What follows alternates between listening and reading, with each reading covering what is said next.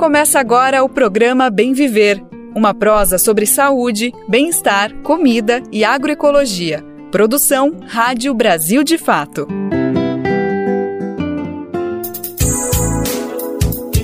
E hoje é sexta-feira, dia 8 de setembro de 2023. Espero que você tenha aproveitado, descansado, feriado. Bom, a gente trabalhou por aqui, eu, toda a equipe do Brasil de Fato, para trazer essa cobertura completíssima do que aconteceu no feriado do 7 de setembro, principalmente em relação ao grito dos excluídos e excluídas que mobilizou o país de norte a sul. Foram mais de 25 estados com mobilizações, com ações, e é óbvio que esse é um dos temas que a gente vai trazer aqui para o programa de hoje. Eu sou o Lucas Weber e te convido para irmos juntos e juntas, saber o que aconteceu no Brasil nos seus últimos dias, no caso ontem, o que, vai acontecer hoje, no mundo inteiro. Então vamos falar também sobre isso. Que independência é essa? Vamos discutir esses 201 anos de indígenas e negros que ainda lutam por igualdade, fim da violência e acesso à terra.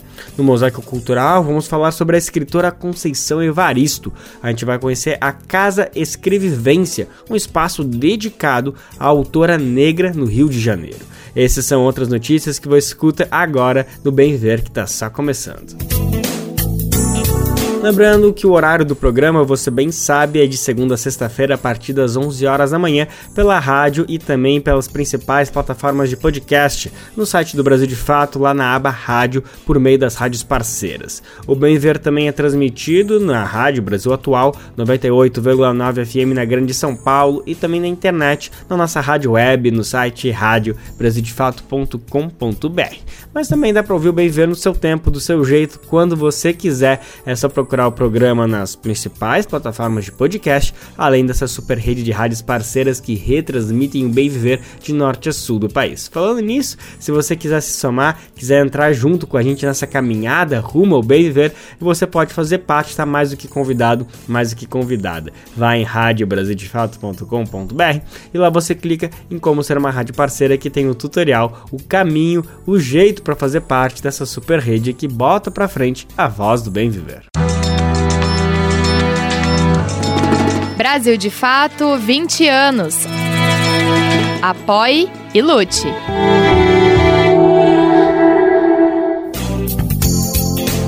Vamos começar o programa então. O presidente Luiz Inácio Lula da Silva participou do desfile na esplanada dos ministérios em Brasília, na celebração que teve como tema Democracia, Soberania e União.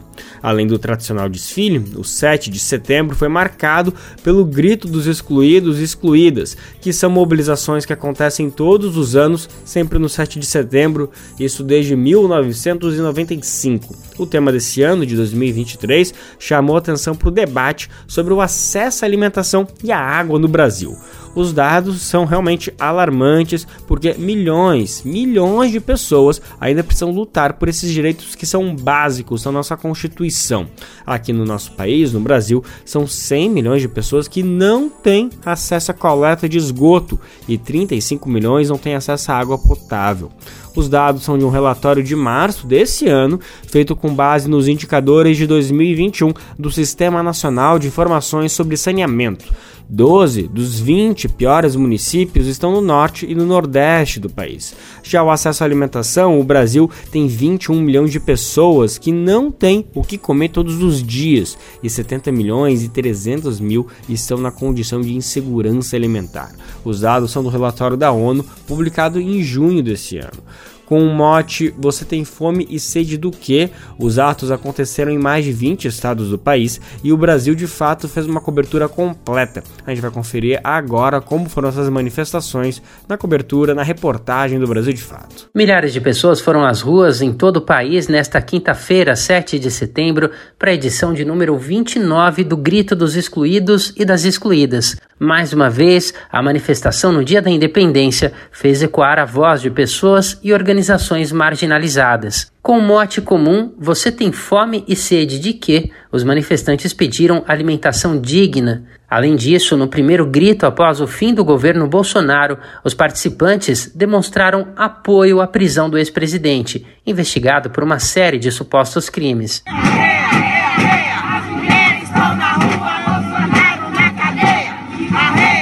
No Pará, estudantes, indígenas, representantes de movimentos populares, entidades religiosas e sindicatos se reuniram para a marcha no grito dos excluídos e das excluídas na capital Belém. Centenas de pessoas tomaram as ruas da cidade e pediram justiça por Bruno Pereira e Dom Phillips e outras lideranças vítimas da violência contra defensores dos direitos humanos na região amazônica. O padre Paulinho, da CPT, a Comissão Pastoral da Terra, destacou a importância do grito que ocorreu junto aos povos da Amazônia. O grito significa queremos vida em primeiro lugar.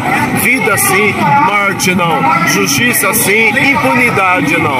Viva o grito dos excluídos, que é todos os dias na nossa caminhada, na nossa marcha. Coragem, esperança e ninguém solta a mão de ninguém. O ato em Belém do Pará contou ainda com a distribuição de almoço para mais de 500 pessoas pelo projeto Marmitas da Terra e pelo MST.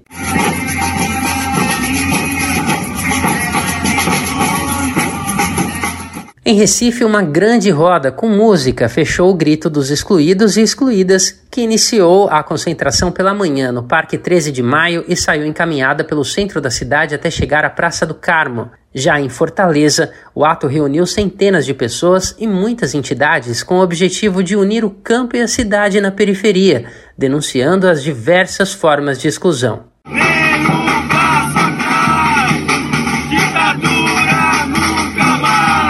Em Alagoas, organizações populares do campo e da cidade também se uniram para o grito na capital do estado.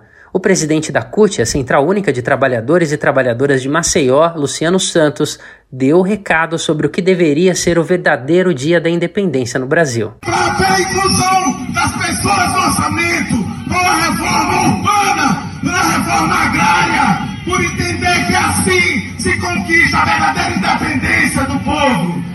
Ainda no Nordeste, agricultores do MST na região norte da Bahia, que fazem parte da Brigada Egídio Bruneto, participaram do Grito dos Excluídos na cidade baiana de Senhor do Bonfim, ao lado de outros movimentos populares, sindicatos e organizações. Já em Goiânia, os participantes se uniram à ocupação Paulo Freire, que fica no setor Solar Ville.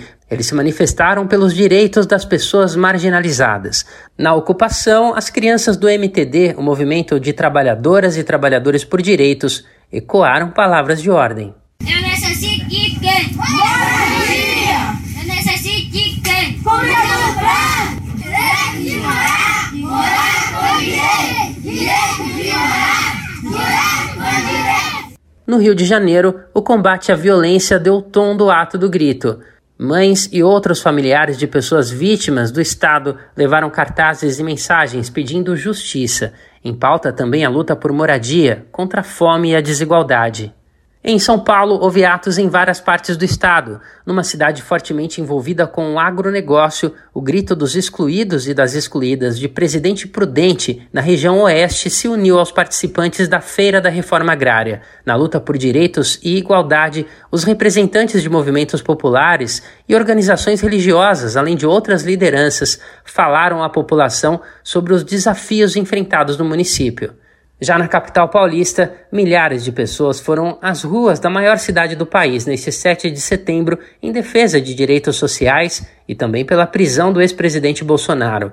O ato, como é tradicional, transcorreu de forma pacífica, mas a PM foi enviada para proteger o monumento às bandeiras, homenagem aos bandeirantes paulistas, descendentes de europeus que percorreram o país em busca de ouro e escravos no período colonial.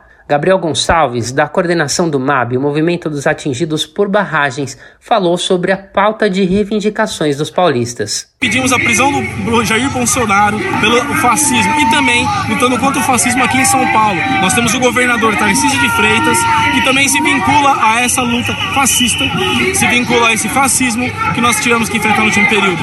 Nós aqui também lutamos contra a privatização da Sabesp, dos serviços públicos como metrô e CPTM. Estamos aqui em luta cada vez mais pelos atingidos e as atingidas que sofrem na região da Zona Leste Zona Sul de São Paulo pelas enchentes e todo esse povo. Ah, também estamos aqui em luta por direitos, para avançar cada vez mais o direito pelo governo que nós elegemos e lutamos. O povo está na rua, mais um 29 Grito dos Excluídos. Vamos à luta, companheirada. Em Blumenau, Santa Catarina, representantes de movimentos populares foram às ruas da região central para um chamado à união de trabalhadores e trabalhadoras. Famílias integrantes do MST e apoiadores levaram os produtos dos assentamentos da região para mostrar os frutos do trabalho no campo. Em Curitiba, no Paraná, crianças indígenas fizeram uma caminhada com gritos na língua nativa.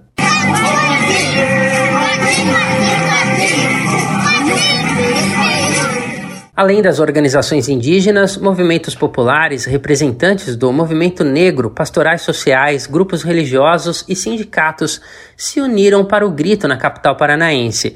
Já no Rio Grande do Sul, o destaque foi o ato do grito dos excluídos e excluídas em São Leopoldo, na região metropolitana de Porto Alegre, que foi marcado pela emoção. Até a tarde desta quinta-feira, o número de mortos pelas chuvas no estado nos últimos dias chegou a 39. Os participantes realizaram homenagens às vítimas e familiares. O grito dos excluídos e excluídas neste ano ocorreu em todas as capitais do país, nas cinco regiões. De São Paulo, da Rádio Brasil de Fato, locução Douglas Matos. O que você aprendeu na escola sobre a independência do Brasil? Bom, imagino que a primeira imagem é de Dom Pedro I e um cavalo às margens do rio Ipiranga, em São Paulo, proclamando a independência do país, né? No dia 7 de setembro de 1822. Essa história todo mundo conhece, ainda mais com aquela frase clássica: independência ou morte. Mas independência para quem, né? O que aconteceu para além dessa imagem? Em quais condições que os negros e os indígenas da época viviam? O Brasil foi o último país das Américas a abolir a escravatura. Nós conseguimos resolver as questões de desigualdade ou elas seguem se arrastando até hoje? A data pode servir de reflexão sobre outros lados da história do país. A gente vai conferir agora uma reportagem especial de Sheila Nolete e Kelly Oliveira, da Rádio Agência Nacional, sobre esse tema. O quadro Independência ou Morte de Pedro Américo mostra o príncipe Dom Pedro altivo no centro da imagem, protagonizando a independência do Brasil, cercado por soldados brancos e assistentes. O povo é representado por camponeses que assistem à cena e parecem nem entender o que acontecia. Mas será que a pintura ilustrou bem a realidade? Felipe Tuchá, indígena e professor da Universidade Federal da Bahia, destaca a atuação dos povos originários e negros nesse processo a narrativa oficial geralmente mostra, né, ou não mostra quase nunca, a participação indígena nesses processos, né? Porque o que se deseja vislumbrar é uma luta coesa, uma luta de sujeitos que lutavam lado a lado por um ideal de independência comum. Mas a gente tem inúmeros registros que marcam o quê? Essa presença. A presença estava lá. Nós estávamos lá, de fato, lutando e participando de inúmeros momentos históricos, o que não seria diferente no, no, no processo de independência. Maria Silvia de Oliveira, advogada e diretora do GLE10, Instituto da Mulher Negra, complementa. Nós estivemos presentes porque a gente, é, negros, indígenas, enfim, acreditamos o tempo todo que o país se beneficiando de um processo de construção de democracia, de Estado democrático de direitos, os negros, os, as negras, os indígenas, em tese, se beneficiariam. O problema é que, invariavelmente, não é isso que acontece. O Brasil se tornou independente mantendo a escravidão. Foi o último país das Américas a abolir a escravatura. Da estimativa de 12 milhões e meio de cativos africanos embarcados para o continente ao longo de 350 anos, 40% tiveram como destino as senzalas brasileiras. Já para os indígenas que aqui viviam, a realidade imposta foi o genocídio. Segundo pesquisa de uma universidade inglesa, a colonização exterminou quase 90% dessa população em um século, ou seja, 56 milhões de pessoas. Felipe Tuchá destaca que, para esses povos, a luta por independência continua nos dias atuais. Essa noção de independência é uma noção contextual os diferentes grupos que habitavam que, e que continuam a habitar esse território vão ter um, um entendimento do que é ser independente, um entendimento do que é ser livre. Nós hoje ainda estamos lutando por independência.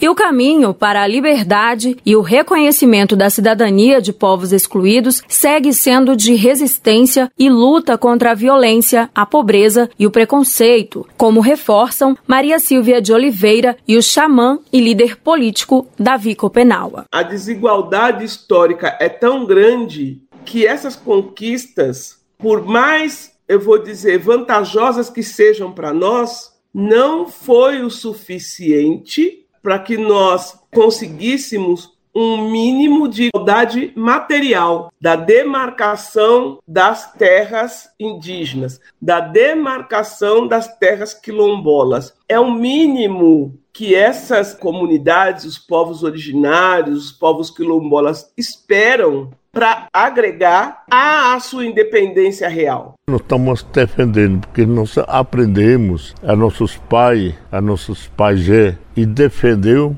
cuidou. Então nós, jovens indígenas, aprendemos a defender a nosso direito, a nossa direito à terra, nossa direito à, da floresta, saúde, língua, tudo o que, o que, que existe dentro do planeta Terra. Com reportagem de Kelly Oliveira, da Rádio Nacional em Brasília, Sheile Noleto. Olha, eu não sei você, mas eu sempre achei, sempre considerei, assim, pelo menos guardei comigo mesmo, que essas taxas de juros dos cartões de crédito tão, são extremamente abusivas, né? Elas chegam a ser tipo 405% ao ano mas isso pode ser que tenha fim a partir de agora. Isso porque a Câmara Federal aprovou a proposta que limita os juros do cartão de crédito rotativo, modalidade em que a pessoa não paga o valor total da fatura. O projeto prevê que, depois de publicada a lei, as operadoras teriam 90 dias para encaminhar ao Conselho Monetário Nacional uma proposta de regulamentação com definição desse teto.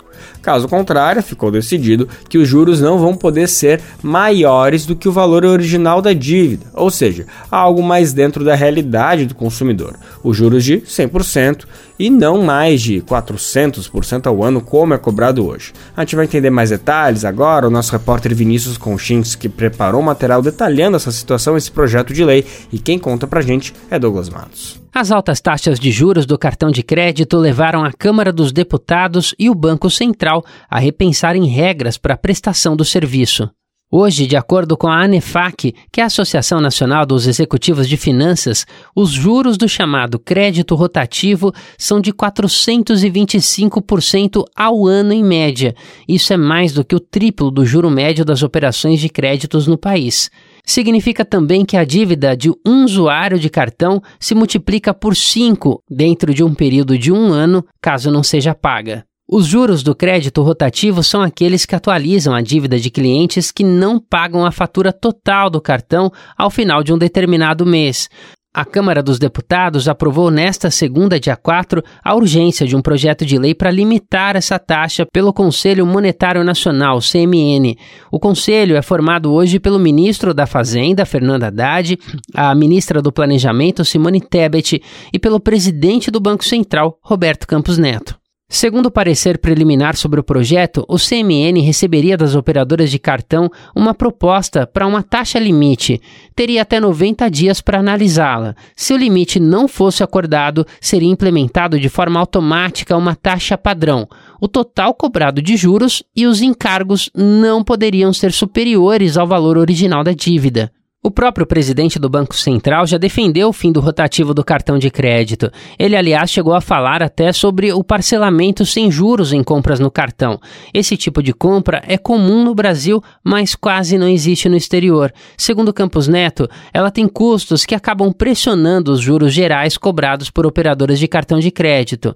Ele garantiu que não há uma proposta para colocar fim a essa forma de pagamento. De São Paulo, da Rádio Brasil de Fato, com reportagem de Vinícius Konchinski, informações da agência Câmara. Locução: Douglas Matos.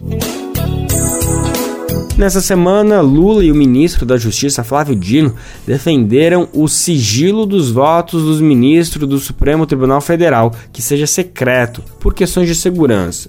O Brasil de fato conversou com especialistas que disseram que a proposta representa um retrocesso e que o modelo americano não se aplica ao Brasil, mesmo porque é possível saber a favor de qual tese cada ministro votou nos Estados Unidos. A gente vai entender melhor o que, que disseram esses especialistas agora, a reportagem de Felipe Mendes e quem traz pra gente é Daniel Lamir. A proposta de votação secreta pelos ministros do Supremo Tribunal Federal foi questionada por especialistas. A ideia foi apresentada nesta terça, dia 5, pelo presidente Luiz Inácio Lula da Silva, do PT. Para o advogado Nureddin Alan, a sugestão representa um retrocesso. Lula fez menção à proposta durante o programa Conversa com o Presidente, realizado pela comunicação do governo. Entrevistado pelo jornalista Marcos Uchoa, Lula disse que, se pudesse dar um conselho, seria pela votação secreta. O objetivo, segundo o presidente, seria diminuir os riscos à integridade dos próprios ministros do Supremo. Então, para a gente não criar animosidade, eu acho que era preciso começar a pensar se não é o jeito da gente mudar o que está acontecendo no Brasil. Porque do jeito que vai, daqui a pouco, um ministro da Suprema Corte não pode mais sair na rua, não pode mais passear com a sua família, sabe por quê? Tem um cara que não gostou de uma decisão dele. Nureddin disse que a democracia depende de transparência e que o poder econômico exerce muita pressão sobre o executivo, legislativo e judiciário. De acordo com ele, é importante que os agentes de poder se responsabilizem por suas decisões, mesmo que sejam posições juridicamente defensáveis. Isso é um elemento, é uma conquista democrática da sociedade moderna.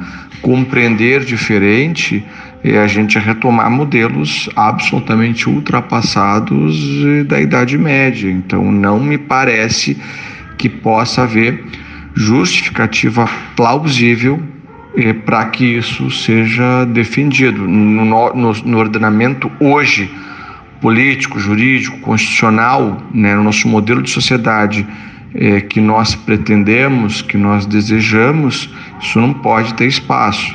Ao Brasil de Fato, Nureddin Alan disse que o ordenamento jurídico do país não permitiria que a proposta fosse levada adiante. O especialista lembra que há diversos pressupostos constitucionais que falam sobre a publicidade de atos e a transparência. Não seria algo factível, tá? É, dentro do ordenamento que existe hoje no Brasil. E também digo que não seria aconselhável a, a, a, transparência das decisões e das condições ela é fundamental é, para que a gente é, alce uma condição, sim, de um país é, de nível de democracia elevado. O ministro da Justiça, Flávio Dino, consultado sobre o tema, disse que vê o debate como válido, mas, nas palavras dele, que não é algo para amanhã. Ao jornal O Globo, o ministro disse ainda que o Brasil poderia se espelhar na Suprema Corte dos Estados Unidos. Para Alain, as comparações entre sistemas jurídicos de países distintos, forjados de maneiras diferentes, são delicadas e complicadas. Ele lembra, por exemplo, que nos Estados Unidos o lobby político é feito de maneira aberta, sob regulamentação, ao contrário do que acontece no Brasil essa comparação de casos de maneira mais objetiva ou de maneira mais simplista é, não me parece razoável e adequado. Eu não posso pegar esses, essas duas Supremas Cortes e fazer comparativos como se elas estivessem ao final ou no topo de uma cadeia de um sistema organicamente construído da mesma forma. E são sistemas construídos de forma absolutamente diferente. Ouvido pelo Brasil de Fato, o advogado Nureddin Alan integra a executiva nacional da ABJD, Associação Brasileira de Juristas pela Democracia. Confira outras análises na versão online desta matéria no site brasildefato.com.br. Do Recife, da Rádio Brasil de Fato, com reportagem de Felipe Mendes. Locução: Daniel Lamir. A cúpula do G20 vai se reunir na Índia neste final de semana, mas ela vai acontecer sem a presença de líderes das duas maiores potências mundiais, a Rússia e a China. O grupo reúne 19 das principais economias do mundo, além da União Europeia. O presidente Lula viajou nesta quinta-feira e vai presidir o G20. E a expectativa é que o Lula convoque uma força-tarefa global em torno da fome e do clima. Uma das curiosidades, segundo especialistas, é de como vai ser essa postura dos novos membros do BRICS. Mais informações agora na reportagem de Thales Schmidt. Quem traz pra gente é Patrícia Matos. Os chefes de Estado do Grupo dos 20, também conhecido como G20, terão um compromisso em Nova Delhi, na Índia, neste final de semana. Nos dias 9 e 10 de setembro, a cidade os receberá para o evento que terá como mote um escrito em sânscrito cuja tradução aproximada é uma terra, uma família, um futuro. Apesar da frase, a reunião ocorre em meio à transformação das relações internacionais. Por isso, será difícil encontrar consensos com ausências importantes e divergências em tópicos como a guerra da Ucrânia. Há poucas semanas, o BRICS se expandiu ao anunciar a entrada de seis novos países: Arábia Saudita, Emirados Árabes Unidos, Argentina, Egito, Irã e Etiópia. Além disso, o presidente da China, Xi Jinping, não viajará para a Índia, assim como o presidente da Rússia, Vladimir Putin. Para Leonardo Ramos, professor de Relações Internacionais da PUC de Minas, será interessante ver como os novos membros do BRICS vão se comportar. Ele também aponta para a possibilidade de haver algum tipo de aliança dentro do bloco para pensar determinadas agendas. O G20, diferente do BRICS, diferente do, do G8, não é um agrupamento de estados com uma certa agenda mais próxima, né, de alguma maneira. É um agrupamento de. Vamos ver o que vai ser do BRICS, porque isso é uma outra história, com a expansão. Mas o G20 claramente é um agrupamento de estados com visões diferentes a parte do sistema. Estados emergentes, potências médias mais potências desenvolvidas, né? G8, G7, mais alguns emergentes. Então, não é um lugar fácil de se encontrar consenso, né? Se não tem um problema urgente para ser resolvido, né? O G20 ganhou o formato que conhecemos hoje, com reuniões periódicas de chefes de Estado, como uma resposta à pouca representatividade do G8. É o que explica o professor Williams Gonçalves, da Universidade do Estado do Rio de Janeiro. Com a crise econômica de 2008, o G20 foi impulsionado com a proposta de incluir na mesa de conversas outros países, incluindo as nações periféricas.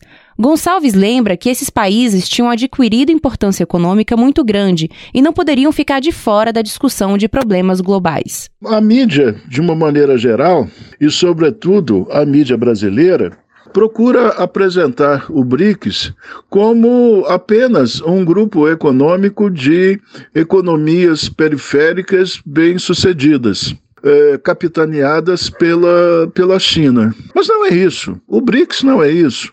A grande mídia não entende ou faz questão né, de mostrar que não entende, se faz de desentendida, porque o que está em questão é a ordem internacional, ou seja, o que está em questão são as regras que regem as relações internacionais, o que está em questão são as, as instituições que regem a, a ordem internacional, razão pela qual um dos feitos mais significativos do BRICS foi a criação do novo Banco do Desenvolvimento e a criação do, do Fundo de Compensação. Para o professor da UERJ, o BRICS surge para questionar a ordem internacional em que potências podem invadir países e se colocarem acima das regras internacionais. Dentro do, G, do G20 não se consegue é, uma, uma posição consensual, muito menos unânime, a respeito de políticas relativas aos bens públicos internacionais. E, sobretudo, agora, com a, a crise da Ucrânia, com a guerra entre a Rússia e, e, a Ucrânia, e com a criação do BRICS, o G20 fica é, completamente sem, sem função. O G20 é uma demonstração do esvaziamento que, porque passa a ordem internacional que fora comandada pelos Estados Unidos e pelos seus aliados né, da, da Europa e o, e o Japão e o Canadá. Portanto, nós estamos é, vivendo uma fase de transição e essa reunião do G20 com essas características é uma prova dessa, dessa transição, em que o, o, o novo ainda não, não apareceu né, com todas as suas cores, com toda a sua nitidez, e o velho já não funciona mais como funcionava antes. De São Paulo, da Rádio Brasil de Fato, com reportagem de Thales Schmidt. Locução, Patrícia de Matos. Agora no Bem Viver, chegou aquele momento, um dos meus momentos sinceramente favoritos do programa quando a gente fala de agroecologia, que sinceramente é algo que move o nosso programa. Esse é o objetivo que a gente sempre tenta trazer aqui para o programa para articular, porque a gente sabe que a agroecologia não é simplesmente um jeito diferente de plantar, de manusear a terra, é uma toda uma cadeia que envolve as pessoas, que envolve uma série de outros fatores que a gente precisa todo dia tentar decifrá-los para mostrar para a população por que é tão importante que a agroecologia seja como uma política, uma política central do governo, não só governo federal, estadual, municipal, enfim. É algo que precisa estar no centro, que precisa estar sendo discutido junto com outras pautas econômicas, de educação, saúde, enfim, tem que estar dialogando. Bom, a gente vai falar de um evento que aconteceu agora, na dia 4 de setembro, na última segunda-feira, que dialoga bastante com tudo isso que eu estava dizendo. Vamos por partes. Primeiro é importante falar que a ANA, a Articulação Nacional da Agroecologia, lançou uma nova iniciativa para a construção de propostas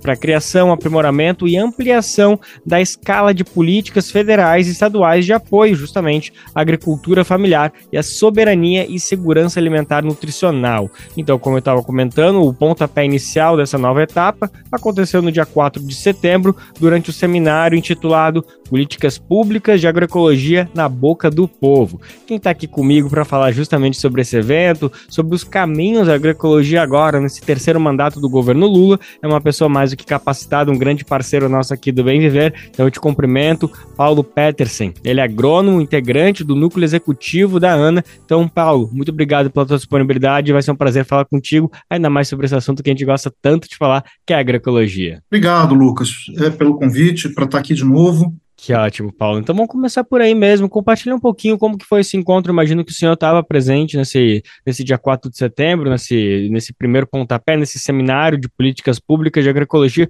Conta para a gente um pouquinho o que, que foi discutido e, afinal, que evento foi esse? O que, que a gente pode esperar desse primeiro passo, desse primeiro pontapé, dessa nova etapa da ANA? É, esse evento ele tem é, muito a ver, e essa iniciativa da ANA tem muito a ver com a retomada da política nacional de agroecologia e produção orgânica. Então, relembrando que essa política foi uma conquista no governo Dilma, 2011, é, que após a Marcha das Margaridas, que naquele ano ocupou Brasília com 70 mil mulheres, e a pauta da agroecologia era uma, uma das agendas centrais daquela, daquela é, marcha, é, que veio já num, numa evolução né, de muitas é, demandas por parte dos movimentos rurais, mas também cada vez mais movimentos urbanos, nessa linha da agroecologia. Ou seja, o que, que quando a gente fala de agroecologia, do que, que a gente está falando? A gente está falando a necessidade de reestruturar todo o sistema alimentar, desde a produção até o consumo, num país que é controlado, né, quer dizer, o agronegócio controla política e ideologicamente, né, uh, os sistemas alimentares cada vez mais, um país de fortíssima concentração fundiária e a necessidade, portanto, de reestruturação dos sistemas alimentares, a começar pela democratização ao acesso à terra, é, mas também da, da estrutura dos mercados, do sistema de produção, do consumo de alimentos saudáveis, assim sucessivamente. Então, essa marcha é, que foi é, das mulheres, elas conseguiram vocalizar um anseio que já vinha de forma descentralizado, foi quando é, o governo finalmente lançou a ideia de uma política de agroecologia, que é uma política intersetorial. Envolveu 11 ministérios e vários espaços né, de, de construção, a construção de um plano nacional de agroecologia e produção orgânica, havia uma comissão nacional de interlocução entre esses ministérios e os movimentos sociais, as organizações não governamentais, as redes da sociedade civil. E isso, tudo foi desmontado, né? Desmontado a partir do golpe e é, agora com o governo Lula está sendo retomada, né? Mas assim dentro de uma conjuntura totalmente diferenciada. É, a gente voltou ao mapa da fome, a questão da, da fome, da, da, da, insegurança alimentar em diferentes graus, mas a, a insegurança alimentar grave, ela foi demonstrada, né, é, pela, pelas pesquisas da Rede Pensão, então isso está no centro da nossa agenda, e a gente está exatamente dizendo o seguinte, nós temos que vincular, entender que uma política de agroecologia, ela precisa estar vinculada à política de segurança alimentar, ela precisa estar vinculada ao, ao combate às mudanças climáticas, às questões ambientais, à luta contra as desigualdades, as diferentes desigualdades.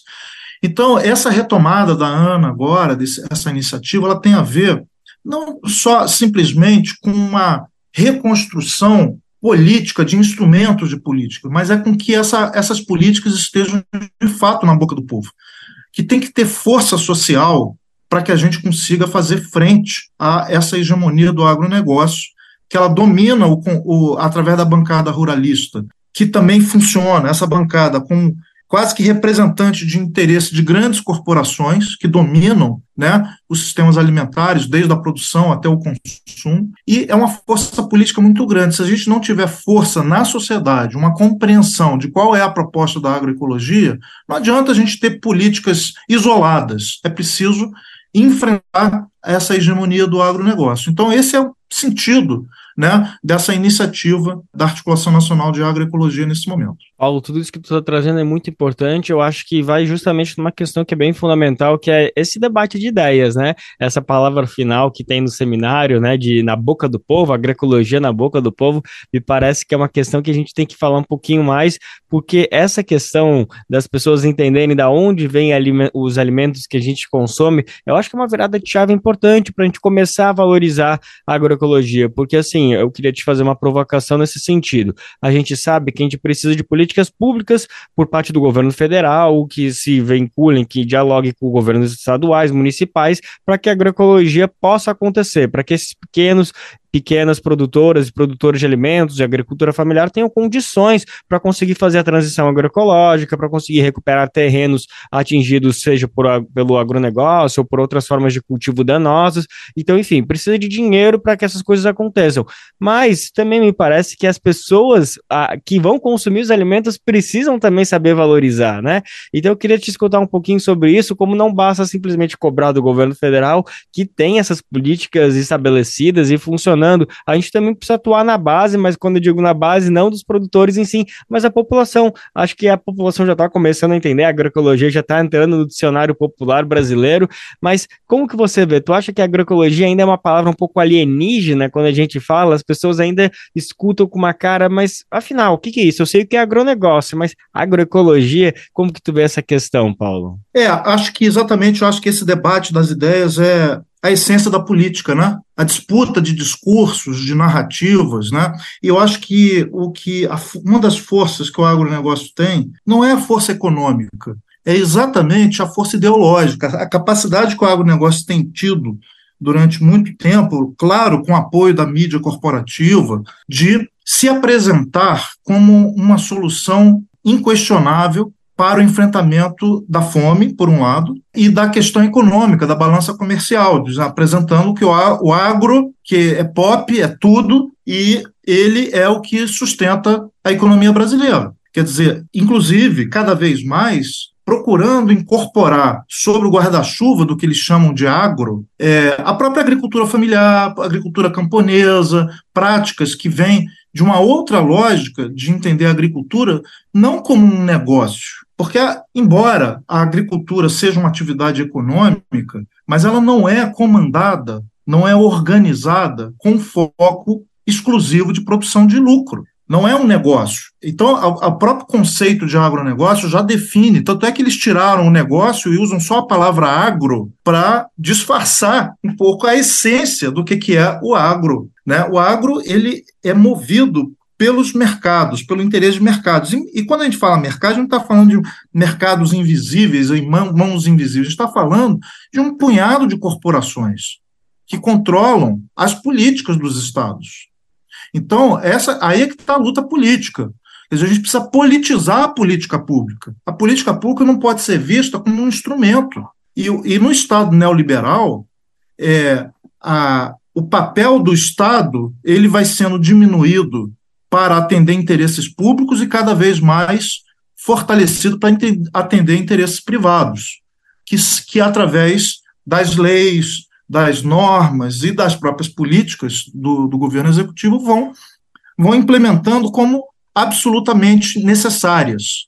Só que é, vai ocultando né, um conjunto de efeitos negativos que o próprio agronegócio vai gerando, a começar pela própria fome, quer dizer, a um país que se é, vangloria de ser um dos maiores exportadores mundiais de grão, também é o país onde metade da população vive em condição de insegurança alimentar. Quer dizer, essa contradição, quer dizer, ela não, não se explica pela a na narrativa do agro. Você não pode dizer que o problema da fome é o desemprego. O problema da fome, em primeiro lugar, é porque não se produz alimento, cada vez menos. O, o agronegócio não está interessado em produzir alimento para a população. Interessa produzir mercadoria para as commodities, né, para exportação. Então, esse, essa compreensão é preciso estar na boca do povo, de entender que a gente precisa lutar por uma agricultura, né, ou para agriculturas, no plural, que estejam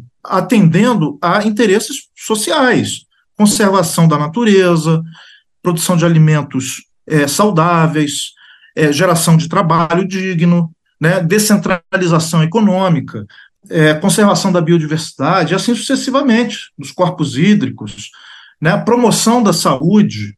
É, a gente sabe que hoje a maior fator de agravo à saúde é a má alimentação. Então, o SUS ele está sobrecarregado pela má alimentação. Né? Cada vez mais, e aí retomando a sua pergunta, nós já saímos do mapa da fome lá atrás, mas nós saímos do mapa da fome com comida industrializada, chamado ultraprocessado. Então, nós saímos do mapa da fome, mas os problemas de saúde associados à má alimentação aumentou muitíssimo. Tanto é que o Conceia, né, organizou uma conferência, sua quinta conferência de segurança alimentar e nutricional. O tema era comida de verdade no campo e na cidade. Não basta um enfrentamento à fome no geral, beneficiando mais uma vez a indústria e penalizando a saúde, sobretudo da população mais socialmente vulnerabilizada né? Que os mais pobres estão tendo que comer comida é, ultraprocessada e são exatamente essas pessoas que estão é, sujeitas a doenças é, associadas à má alimentação. Então, o que a gente está dizendo nesse momento é que a retomada da política de agroecologia ela precisa estar na boca do povo para que se defenda uma saída da fome com alimento de verdade, com comida de verdade, e essa comida de verdade ela precisa ser produzida pela agricultura familiar camponesa, pelos povos tradicionais, porque é aquela categoria que é a forma de organizar o trabalho na agricultura, que além de ter o interesse de produzir o alimento, conserva a natureza, fortalece a comunidade, fortalece as economias locais, gera trabalho e não aquela agricultura, né, que é do agronegócio, que está interessada só no lucro. Então é um pouco esse tipo de debate que a gente precisa explicitar porque sem essa força social a gente não consegue mudar estruturalmente é, as políticas públicas.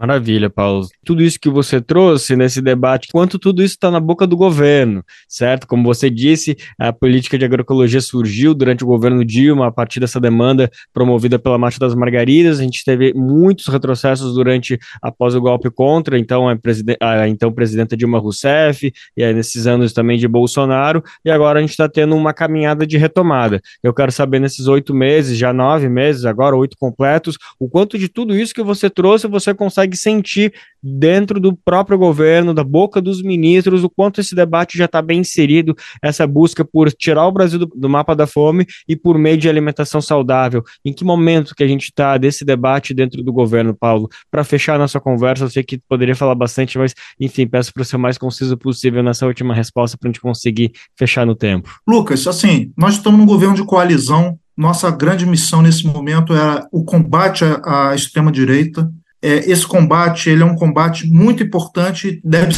ser a prioridade de a gente quase chegou ao fundo do abismo civilizatório se, se aquele resultado daquela eleição fosse para outra direção. Então, uma primeira questão fundamental é essa: combater a extrema-direita. Agora, nós estamos diante de uma perspectiva de domínio do pensamento liberal. A agroecologia não se coaduna com a lógica do neoliberalismo. É importante combater o neoliberalismo e esse governo é um governo que, de coalizão, nós temos, evidentemente, muitas pessoas, é, gestores de, em ministérios aliados com uma agenda de transformação, mas são minoritários, a gente sabe, dentro dessa coalizão.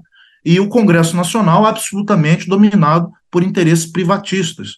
Então, é por essa razão que nós, agora, no final do ano, em novembro, estamos organizando também o Congresso Brasileiro de Agroecologia, que, que exatamente tem esse lema: agroecologia na boca do povo.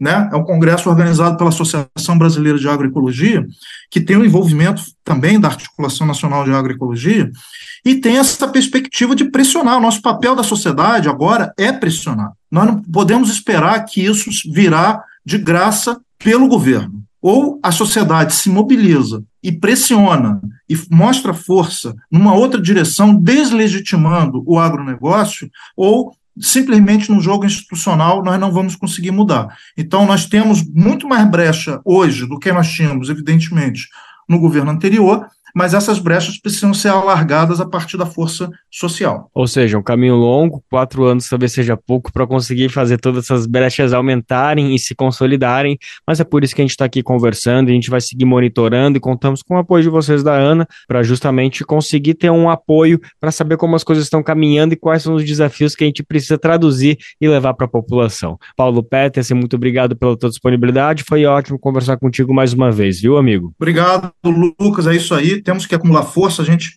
parabenizo demais o trabalho de vocês, que são fundamentais para que essas ideias vão para a boca do povo. Maravilha, nós acabamos de conversar com o agrônomo Paulo Petersen, ele é integrante do núcleo executivo da ANA, Articulação Nacional de Agroecologia. Nós conversamos como o governo Lula vem aderindo a essa ideia da agroecologia, como esses oito meses completos já significaram uma reintrodução dessa política que foi criada justamente no governo petista durante a época de Dilma Rousseff, mas foi desmontada nos últimos anos e agora alguns passos vem conseguindo consolidar de volta, colocando ela na boca do povo, como tenta buscar a, a Ana.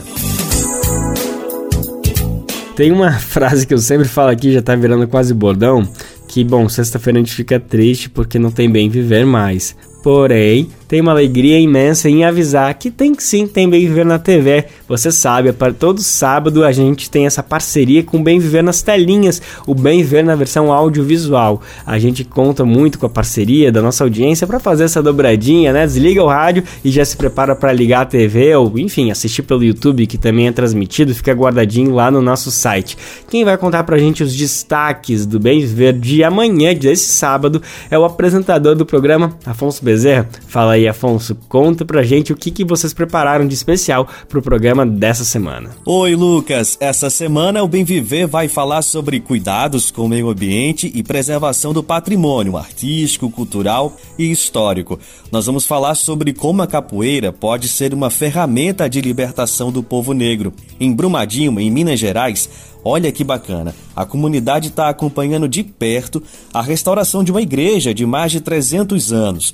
O dia 5 de setembro é o dia da Amazônia, né? E para o quadro de entrevistas, nós conversamos com o secretário nacional de combate ao desmatamento, o André Lima, e foi um papo super bacana. O programa ainda tem receita com rema solto e dica de saúde, tá bem imperdível. O Bem Viver, Lucas, como você bem sabe, é todo sábado, à 1 e meia da tarde, no YouTube do Brasil de Fato e pelas nossas emissoras parceiras. Um abração e eu aguardo todo mundo lá, hein? A gente trouxe aqui no programa a série sobre os 50 anos do Programa Nacional de Imunização, o PNI. Hoje a gente vai ouvir mais um capítulo dessa série sobre a história da vacinação no Brasil. Quem aí não lembra do famoso Zé Gotinha, né? Hoje a gente vai conhecer esse mascote que faz parte do imaginário do brasileiro e da brasileira e também do SUS. Ele surgiu quando o Brasil, lá em 1986, venceu a poliomielite. Vamos saber mais agora na reportagem especial de Tâmara Freire da Rádio Nacional. Não tem para o super-homem nem para Mulher Maravilha. O maior herói brasileiro veste branco e tem a cabeça em formato de gota. Ele nasceu para combater um grande vilão que ameaçava a saúde das crianças brasileiras. Mas depois de vencer essa batalha, continuou na luta para ajudar a neutralizar qualquer agente invasor. Numa cidade distante, Billy Polio, Fred Tétano, Kid Sarampo e Johnny Coqueluche preparam planos malignos. Como acabar com essas ameaças? É claro que nós estamos falando do Zé Gotinha, símbolo da vitória do Brasil contra a poliomielite, que acabou se tornando o mascote oficial do Programa Nacional de Imunizações.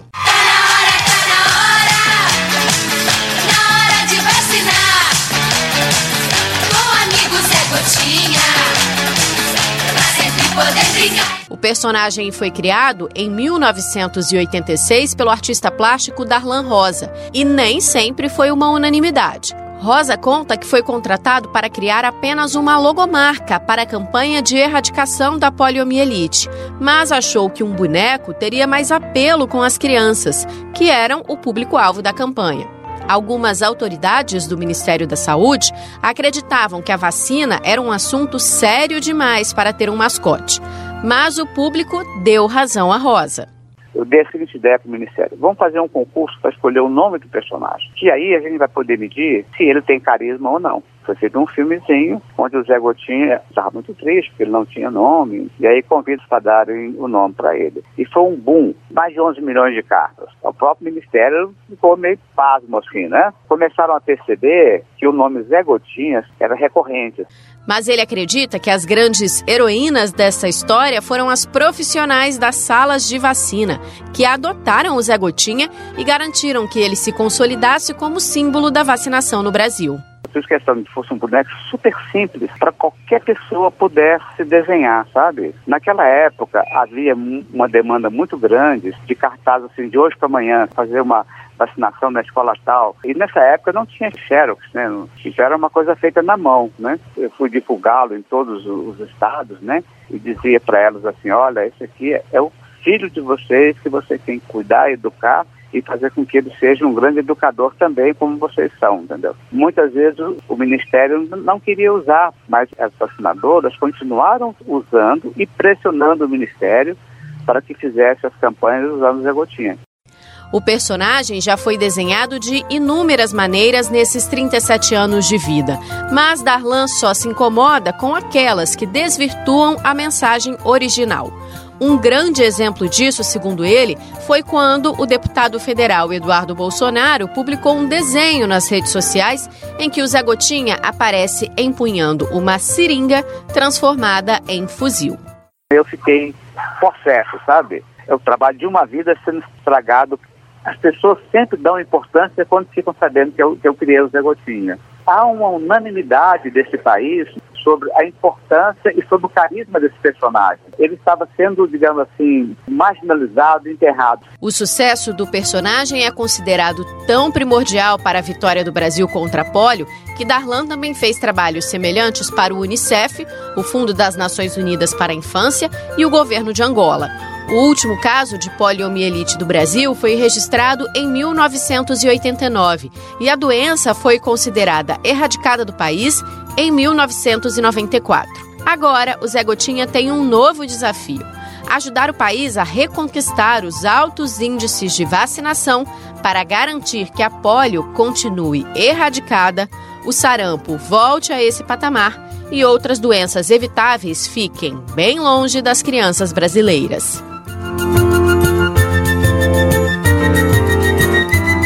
Com a colaboração de Vinícius Lisboa, da Agência Brasil, da Rádio Nacional no Rio de Janeiro, Tâmara Freire. Essa reportagem faz parte da série especial PNI 50 anos. Meio século do Programa Nacional de Imunizações do Brasil. Se você gosta de literatura, é possível que já tenha ouvido falar da escritora Conceição Evaristo. Eu mesmo sou fãzíssimo dela. A Conceição é uma das maiores referências da literatura brasileira contemporânea, indiscutivelmente. E após 20 anos da publicação do primeiro livro dela, que inclusive foi publicado com recursos próprios, Ponciá Vivência se chama, foi inaugurado no Rio de Janeiro a Casa Escrevivência, que pretende preservar o acervo apoiar pesquisas e fomentar a leitura. A nossa repórter Jéssica Rodrigues, do Brasil de Fato Rio de Janeiro, conversou com Conceição Evaristo para saber mais dessa nova iniciativa, desse espaço super especial que eu tô louco para conhecer. Bora ouvir agora a reportagem dela, Jéssica Rodrigues. A cidade do Rio de Janeiro ganhou um novo e importantíssimo espaço cultural, a Casa Escrevivência. Projeto da escritora e linguista Conceição Evaristo, a sede temporária fica no Beco João Inácio, na região portuária do Rio, local também conhecido como Pequena África. A inauguração contou com uma noite de autógrafos da escritora. Conceição conta que o projeto de ter uma casa para manter seu acervo artístico e de livros já era um desejo há tempos. Livro parado, para mim não tem sentido, né? Livro parado não tem vida. Livro parado, pelo contrário, ele está sujeito a, a se perder no tempo, né? A traças, baratas. E o que dá sentido ao livro, né? O que materializa o que está escrito no livro é justamente quando esse livro é usado, quando esse texto é lido. Durante a noite de inauguração, Beco João Inácio e todo o Largo da Prainha foram tomados por uma multidão de fãs que queriam autógrafos da escritora, fotos e conhecer o novo espaço. Júlia Sampaio é estudante de literatura na UFRJ e foi até o local prestigiar Conceição. Ter a Conceição num lugar, além de, de, mulher preta, no lugar da literatura, da literatura da mulher preta, é de uma maravilhosidade assim imensa. Olhar para a Conceição e para as obras da Conceição e a gente ver nosso povo, ver a representação, ver nossa história, ver nossa luta, é maravilhoso. Já Arielle Pérez, também estudante da UFRJ, acredita que é um privilégio poder ter um espaço como a Casa Escrevivência. Eu, como mulher preta, não conhecia Conceição Evaristo. Conheci Conceição Evaristo tem uns 3, 4 anos. No, na rua a gente se esbarrou e a gente teve todo o contato que a gente tem até hoje. E eu acho que é isso, eu acho que é muito importante toda essa representação que ela traz, né? Conceição Evaristo tem sete livros publicados, cinco deles traduzidos para o inglês, francês, espanhol e árabe. Ela é atualmente uma das maiores influências literárias negras no Brasil e no mundo. Ter é, esse acervo cujo conteúdo tem essa referência africana, essa referência afrodiaspórica, além de ser um, um, um local de preservação de memória, é um local também que você oferece essa oportunidade para pesquisador. Além de pesquisadores, a escritora acredita que a Casa Escrevivência é um espaço para acolher as pessoas e, para isso, é necessário um local maior. Agora nós estamos no momento de implantação, no momento de jogar esse projeto na rua e brevemente nós vamos partir para construir projetos ou apresentar propostas para órgãos fomentadores de cultura, porque nós queremos comprar uma casa. Precisamos de uma casa com todas as suas repartições, com seu quarto, com seus quartos, com salas, com cozinha, é uma casa mesmo, porque um dos nossos projetos é acolher pesquisadores que venham de fora e que fiquem dias fazendo pesquisa, pode dormir é, na própria casa. Conceição conta que um dos seus sonhos é que a Casa Escrevivência seja também um espaço para a formação de leitores e que, acima de tudo, seja referência para todas as mulheres negras que nela se inspiram. Vai ser um polo que vai incentivar a pesquisa e vai ser um polo que vai, vai ter justamente esse material que nós pretendemos é, catalogar, pretendemos também é, ter determinados cuidados para a preservação do livro. E é um, é, um centro de, é um centro de memória, né? Acho que aqui, a começar pelo próprio espaço físico que está situado aqui na pequena África, e também porque eu acho que forma uma certa rede, porque tem aqui o Mucabe, tem o, o, Museu dos Pretos Novos, então aqui também acaba, eu acho que essa, a casa fortalece, né? Semantiza esse lugar. A Casa Escrevivência ainda não está recebendo visitação do público, mas tem organizado diversos eventos. Para saber mais sobre a programação, é só acompanhar as redes sociais do espaço. Do Rio de Janeiro, para a Rádio Brasil de Fato, Jéssica Rodrigues. E assim, mais um programa Bem Ver chega ao final. Muito obrigado, tá? Pela sua companhia. Foi ótimo estar contigo ao longo dessa semana, um pouquinho mais curta por conta do feriado, ainda que a gente teve aqui né, no feriado trazendo as notícias principais do que, que aconteceu ao longo do 7 de setembro. De qualquer forma, semana que vem tamo junto de novo a partir de segunda-feira às 11 da manhã, você sabe. Dá para conferir a gente na Rádio Brasil Atual 98,9 FM na Grande São Paulo ou lá pelo site no mundo inteiro radiobrasildefato.com.br o programa vai ao ar em diversas rádios pelo país e a lista completa de emissoras que retransmitem Bem Viver você encontra no nosso site, na matéria de divulgação diária do programa.